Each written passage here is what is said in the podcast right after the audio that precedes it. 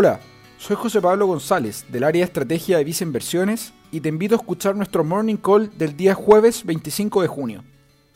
El día de ayer, el Fondo Monetario Internacional anunció un empeoramiento de sus proyecciones para la economía mundial en el 2020, diciéndonos de otra manera que la pandemia del COVID-19 tuvo un impacto sobre la economía mundial más negativo de lo que esperaban. Con esto, ajustó sus proyecciones a una contracción global de un menos 4,9% para el 2020, frente a la caída de un menos 3% que habían proyectado en abril. De las grandes potencias mundiales, proyectan que solo China crecerá, y lo hará en un 1%, mientras que calculan caídas de menos 8% para la economía de Estados Unidos, de menos 10% para la eurozona y de menos 9,4% para América Latina y el Caribe.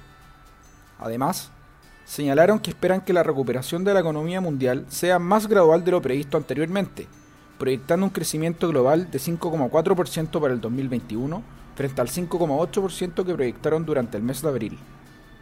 Con esta noticia, más la incertidumbre producida por nuevos brotes de COVID-19 en algunos países, las principales plazas bursátiles de Estados Unidos, la eurozona y Asia-Pacífico cerraron con fuertes retrocesos.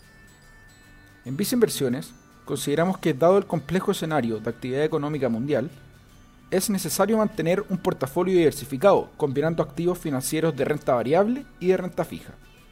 En este último caso, favorecemos por el lado internacional la deuda de mejor clasificación de riesgo, tanto en mercados desarrollados como en Latinoamérica.